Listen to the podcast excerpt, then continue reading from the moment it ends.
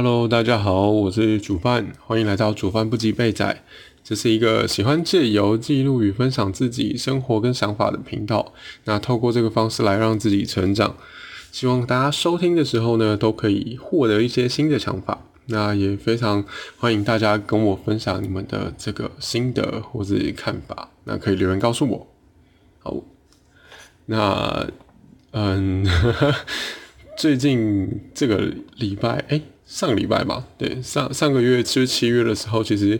呃，我刚好工作的时候比较忙，在忙那个动物实验的部分。那因为刚好也是已经结束了。就是一个阶段刚好结束了，所以，呃，现在剩下的就是要整理一些 data，就是实验的结果啊什么的。然后刚好有跟医师在约说要 meeting，就是要报告这些东西。所以其实今天这一集呢，我有我我本来有点不不太想不太 不太想录，想要先 pass 一集。不过后来又觉得，其实我还是有时间，就是我我我来得及录的出来。那还是还是不要偷懒好了。那加上最近这个呃戒含糖饮料的部分，其实我刚好已经到了二十一天。那之前我第一次戒的时候是在今年年初啦，今年年初的时候戒第一次，然后那时候是两连续两个二十一天，所以大概是四十二天。然后我觉得效果的确对于呃喝饮料这件事情是有减少的，所以这次其实我原本也只打算进行二十一天了，对，然后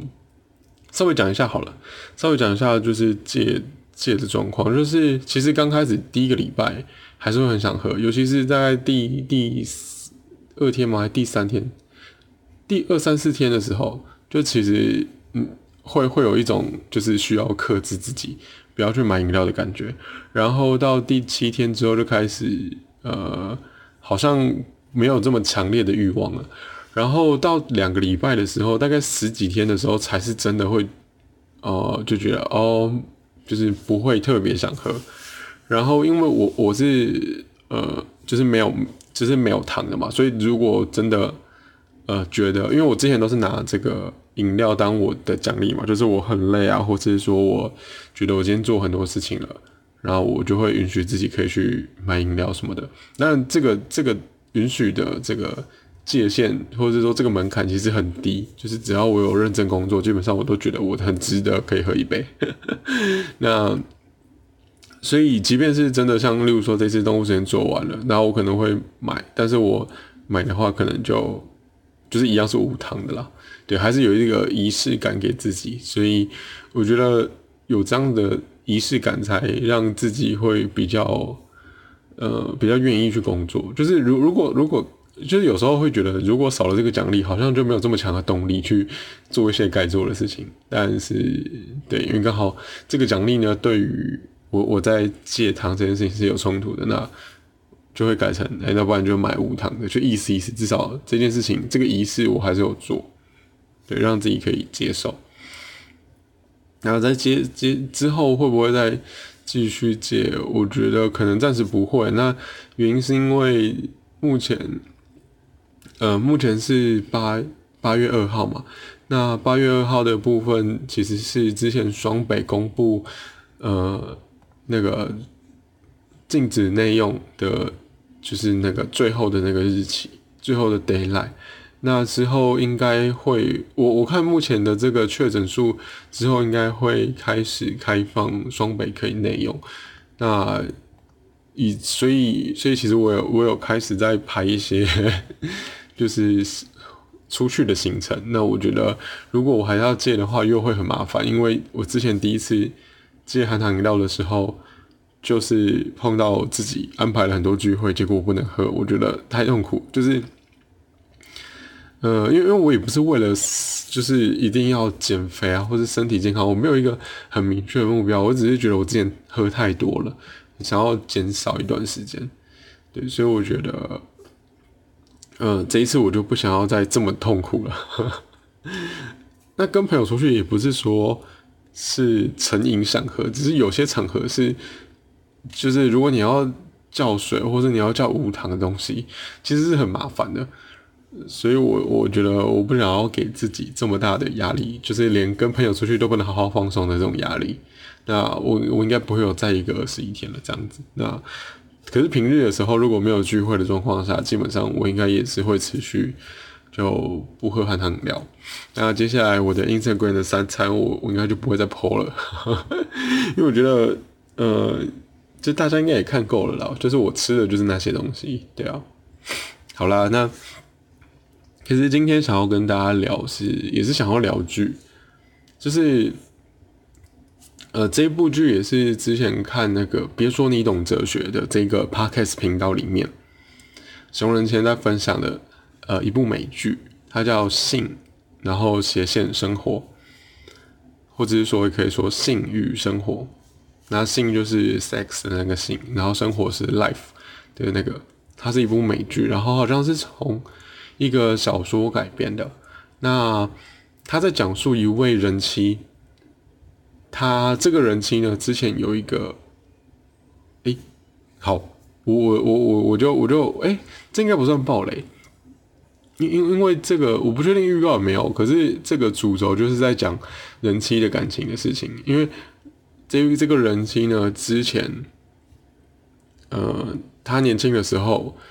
就是。也是有一些恋爱啊，也是做了一些，就是可能去 party 啊什么之类的，就是过得比较自由的生活。你知道，就是西方人可能就是相对于，呃，就是我们东方啊，台湾就相对于来说就比较自由，就很多想要做的事，就是很多我们觉得很夸张的事情，他们可能都会觉得还好这样子，可能啦，我不知道，我没有去。希望过过生活，但是总之呢，就是这位人妻，他以前过着很自由的生活，然后，但是因为他的年纪随着年纪增长，所以其实他也是想要步入家庭，那也是刚好遇到一位，呃，她的前男友是比较不是呃传统类型的老，就是好老公的形象，就是那个那个男生其实也是很。爱玩嘛，就是以他们刚好都是很热爱自由的，很想要做什么，或者说可能甚至会追寻一些很刺激的活动啊等等的。那呃，总之这种比较定不下来的个性，其实不太适合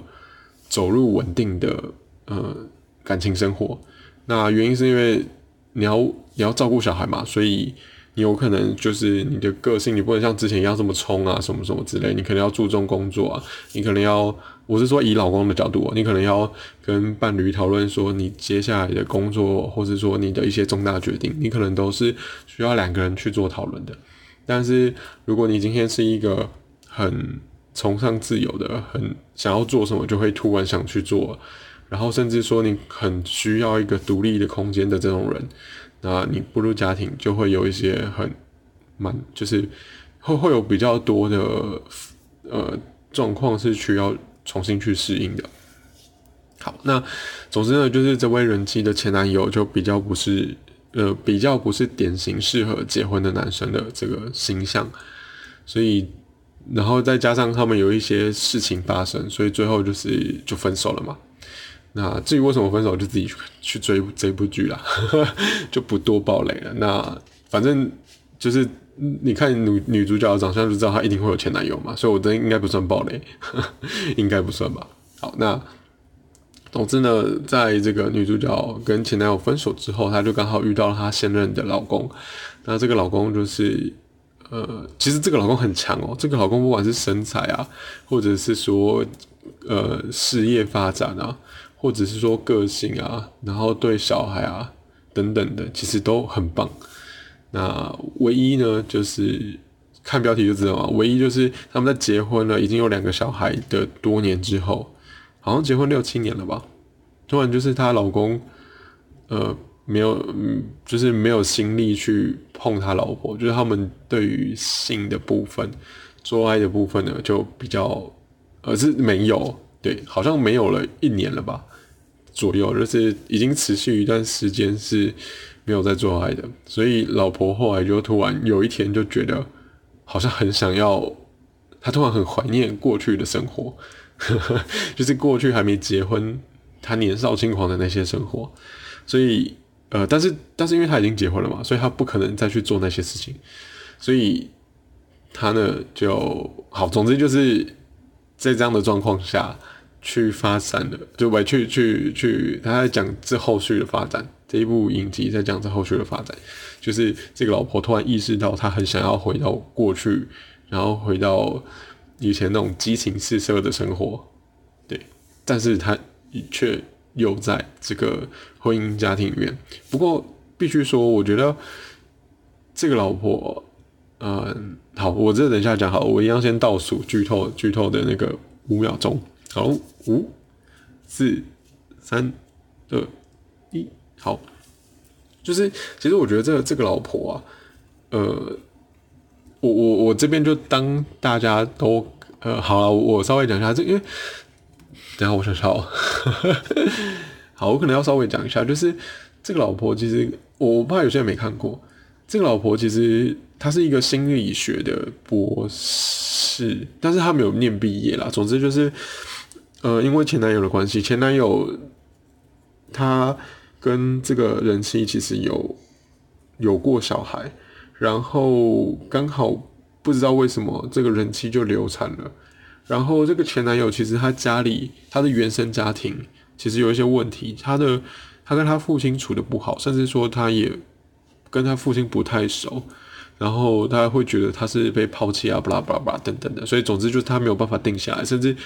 呃这个前男友觉得他。他很害怕他自己不会是一个好的父亲，不不呃不能说害怕，他就是确定他自己不可能呃不一开始觉得不可能自己是一个好的父亲，然后是因为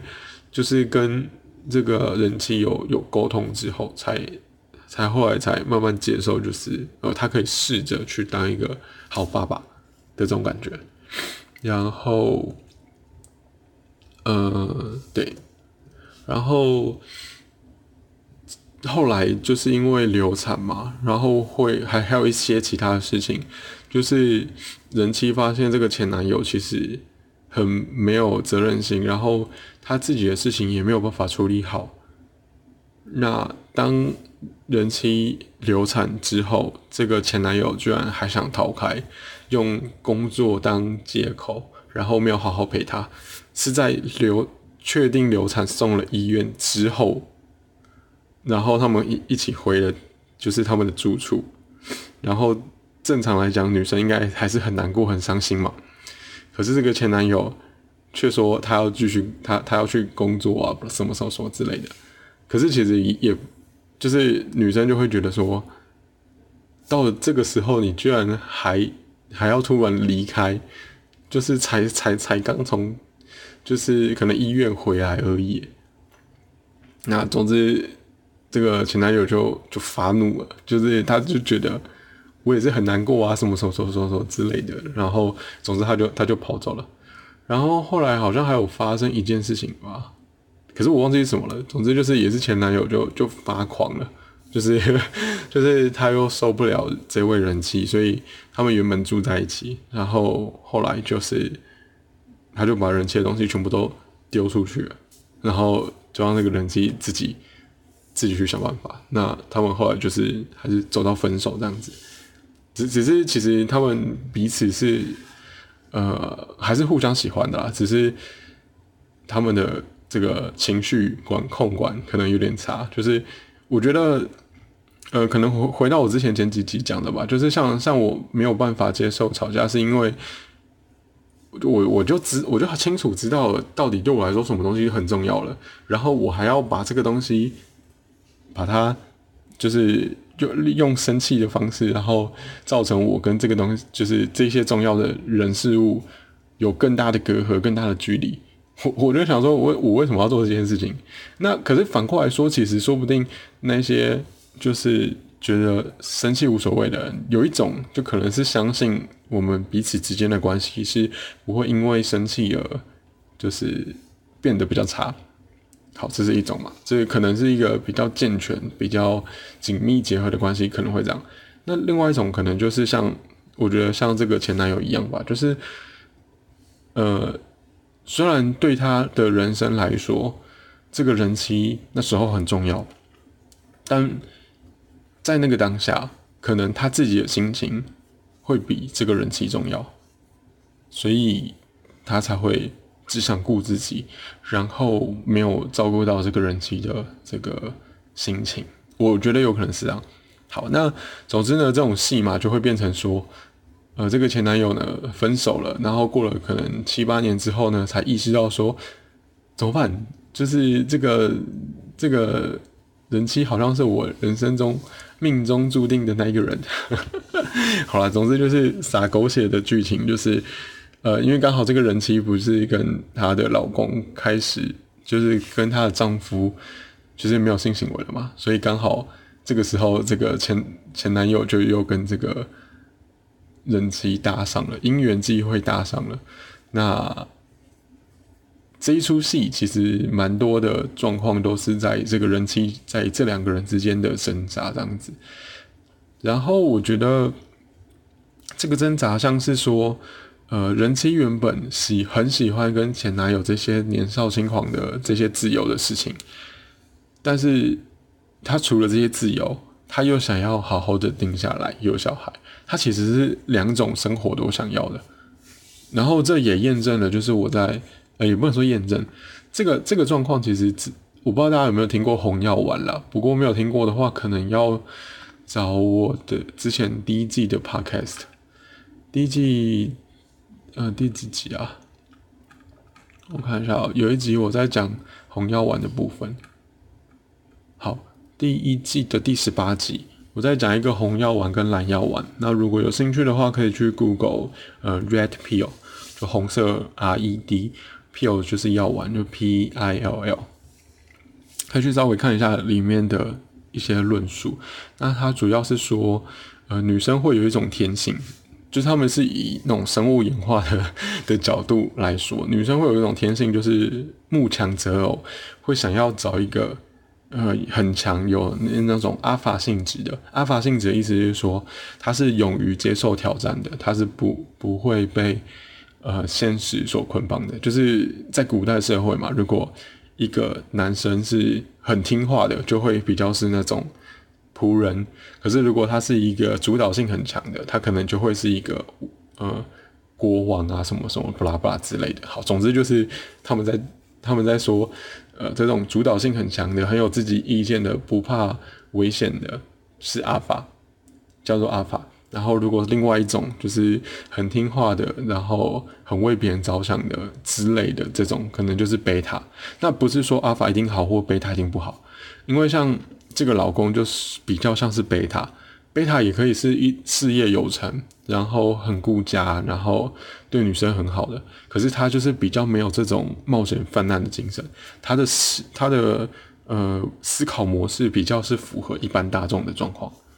像这种感觉。然后呃女生会有这种慕强择偶的天性，但是这个社会的发展是。呃，女生也会很渴望一种安全感，所以她会希望自己的男生同时具有阿法的性格跟贝塔的性格。那基本上，呃，同时有这两个性格的男生会相对来讲比较困难一点，因为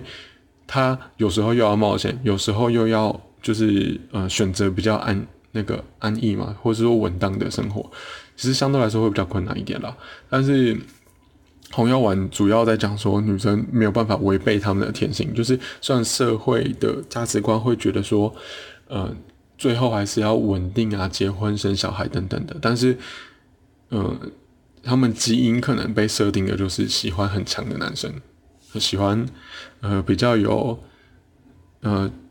自我的意见嘛，或者是说比较有呃。好，所以我不会讲，反正因为我我没有完全百分之百相信红药丸的这些东西，但是如果有兴趣的话可以讲。所以我觉得这一出美剧在聊的蛮有意思的，因为我之前有曾经有去看过这个红药丸的部分嘛，所以我就觉得哎，刚好它可能就是这样设定的，就是一个很厉害的阿法跟一个就是很厉害的贝塔，我觉得他走的很极端，就是这两个男生其实都很棒，但是一个是。很很适合一起冒险的，一个是很适合好好固定下来的生活，这样子。那好，所以我我我可以理解这个人其实他两边都想要，因为之前也有人，就是之前我接触的领域也有人这样讲过。那通常都是很年轻的女生会找想找一个阿法，他想要刺激的生活，然后年纪比较大的，因为社会价值观跟自己年纪大了，然后女生的这个那叫什么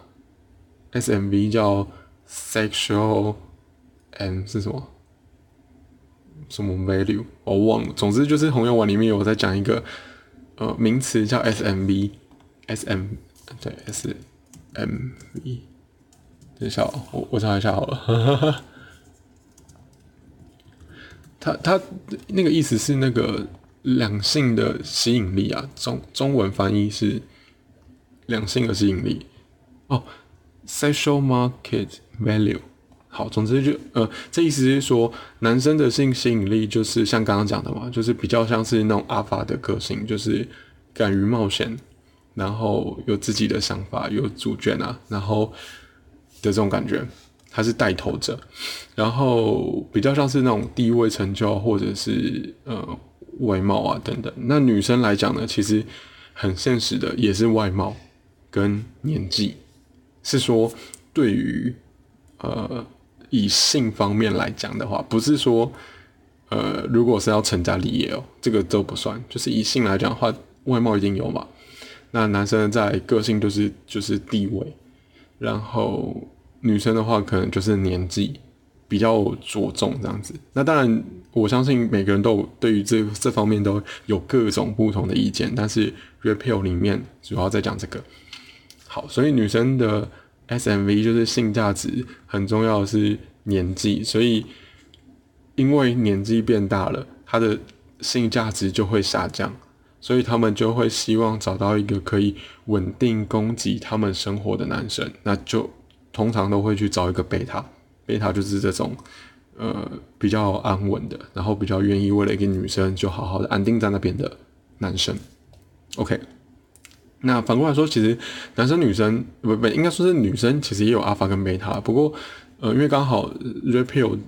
这个理论出来的，他是一个男生，对，应该是男生写的。然后这一本书叫什么？repel 其实有一本书，好，总之大家自己去查啦，因为因为我没有看那个原文书，对，这这这个摄入太深了，所以就算了。对，然后，但是，但是这个过就是这个回到这部剧嘛，就是这个人妻的过程就很有趣，就是他的确有符合这个 repeal 里面讲的东西，就是他年轻的时候就是追求一个阿法，他前男友就是比较像是一个阿阿法的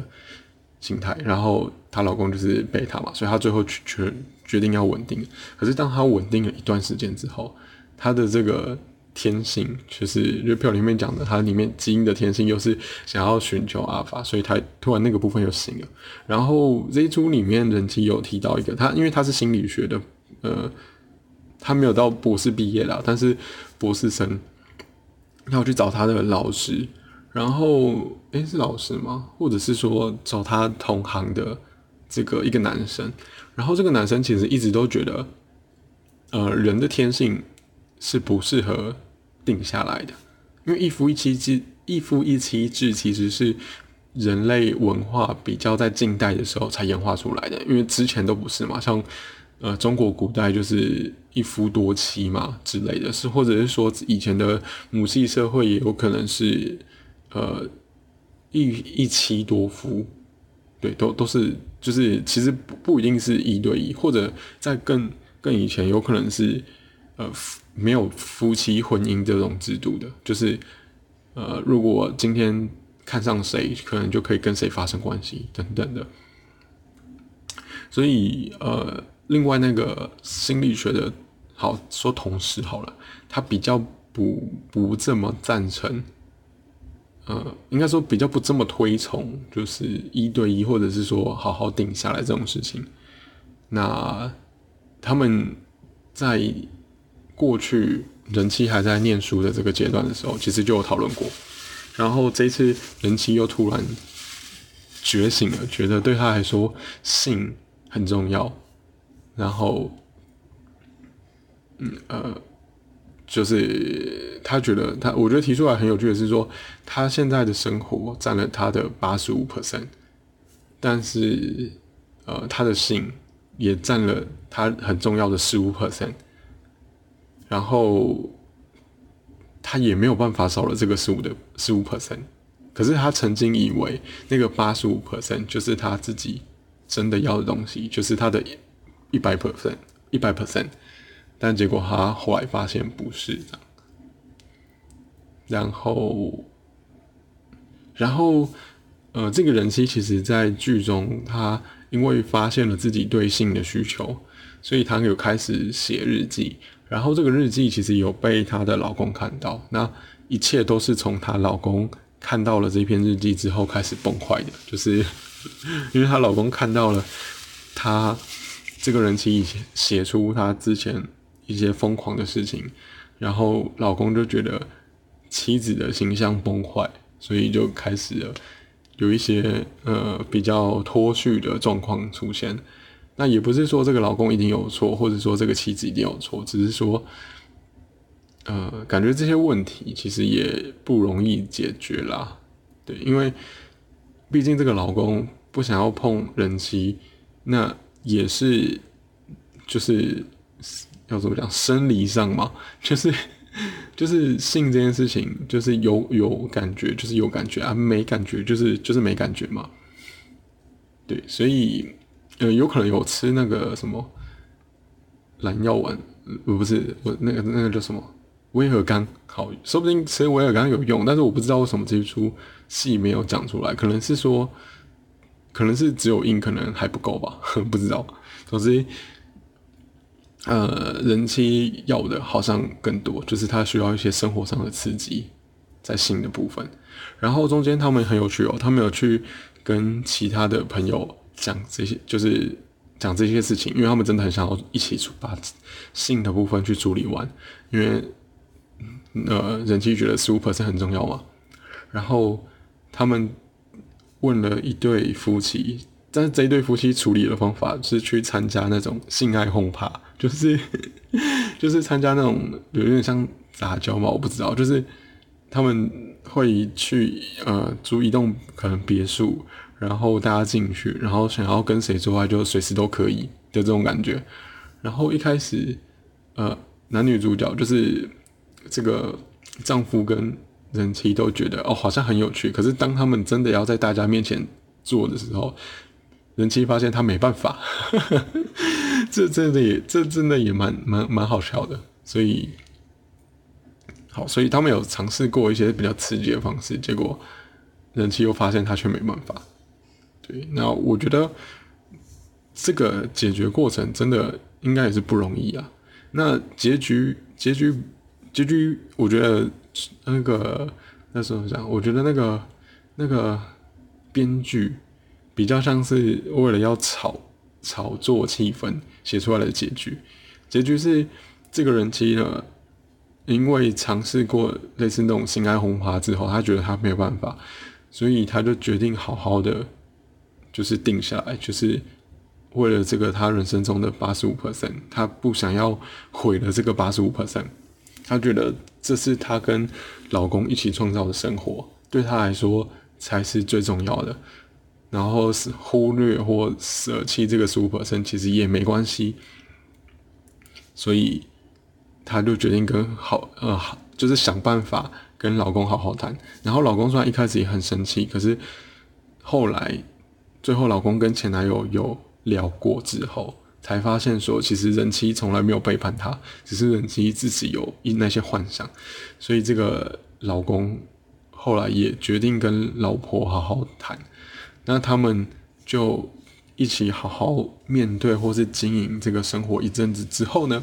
到最后结局的最后一集的几分钟，结果这个人妻又突然觉醒了，他又觉得哦，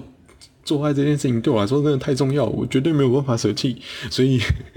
他最后的几分钟就是他跑去找那个，他跑去找前他的前男友，然后直接到他前男友公寓那边说，就是。就是我们做爱吧，就是用他直接说 fuck me，然后就结束了。然后我我觉得，我觉得，呃，如果对对这个过程有有兴趣的话，可以去看了。它只有一季，目前只有一季，然后只有八集，那每一集大概四十到五十分钟，所以也还好啦，就是其实可以快一点的话，一天都追得完。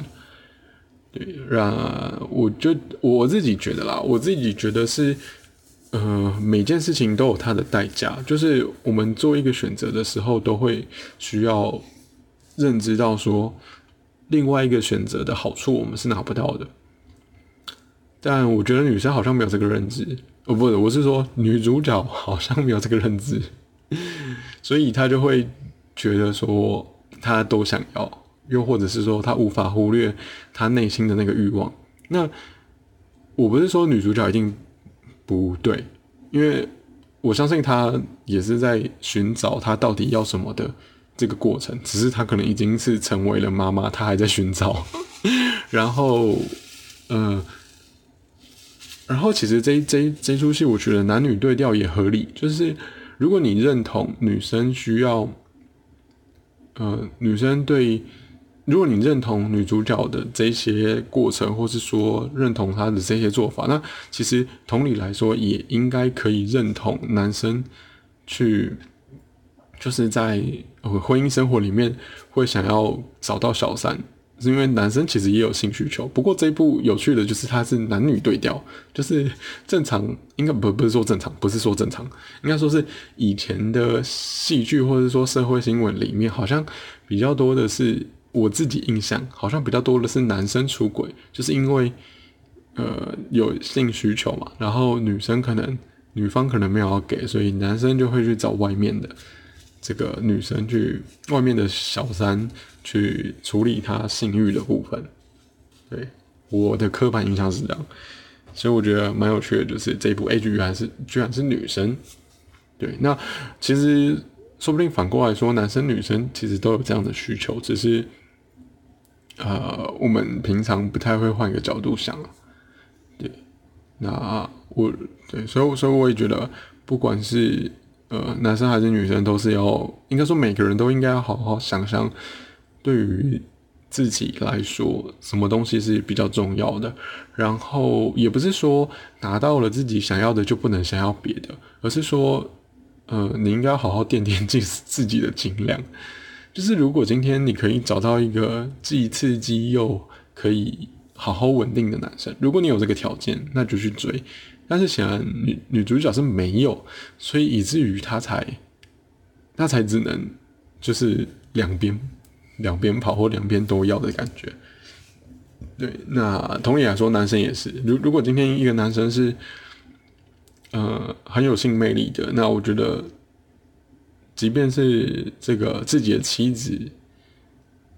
嗯，也不能说很有性魅力，就是一个男生很有能力的话，其实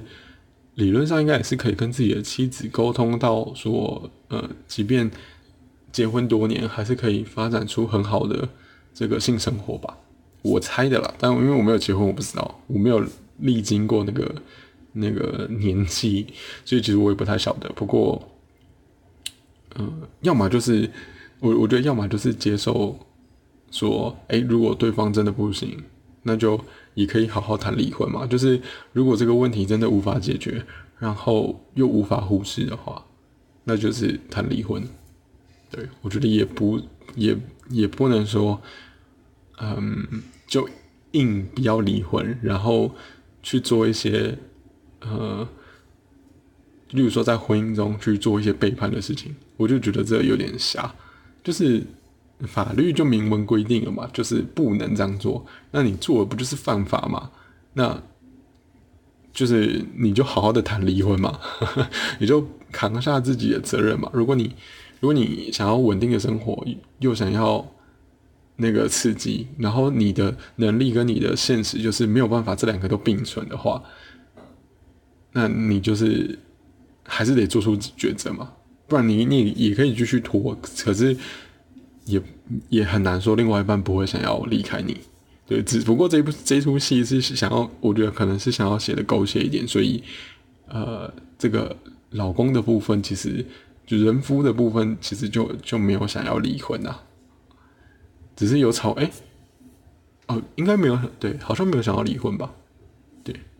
好啦，那总之呢，这一部片，哦，这部是这个完全十八禁的，就是 里面有很多，里面有很多比较入骨的画面，但但还好啦，其实我觉得，呃，不不会不会不会带太不堪入目，就我觉得还拍的还算蛮唯美的。嗯，然后你如对于女生来说，呃，应该也是应该也是不错看啦，就是因为这个前男友跟这个老公其实身材都还不错，对。然后对男生来说，嗯，我我我觉得还好啦，比较多的就是看老婆会会露上半身这样子，可是我觉得还好。那大概就是这样吧。对于这一集的部分呢，我我自己是觉得这个影集也是提醒我蛮重要的，就是，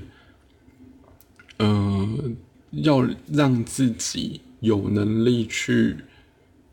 应该说是厘厘清自己到底想要什么很重要。那当然有可能是。如果在都没有尝试过的状况之下，有可能不知道自己到底想要想要什么。例如说，女主角可能年轻的时候只有试过很刺激的生活，她从来没有试过稳定的生活，所以她会觉得，诶，刺激的生活得不到他想，就是呃，他刺刺激的生活，他其实有一块没办法满足，那他就会想要追求另外一个。那他真的追求另外一个的时候，就直接步入婚姻了，所以他。没有机会在这两个选项当中取得一个平衡吗？我我觉得比较像这样。所以如果听众朋友还年轻的话，我会建议说两种都试过，就是你要去尝试看看，嗯，比较刺激的那种生活跟比较稳定的生活。那之后真的步入婚姻的时候，你才可以取得一个比较好的平衡吧。我想啦，对，那。唯唯一也只有尝试过之后，才会发现自己到底想不想要。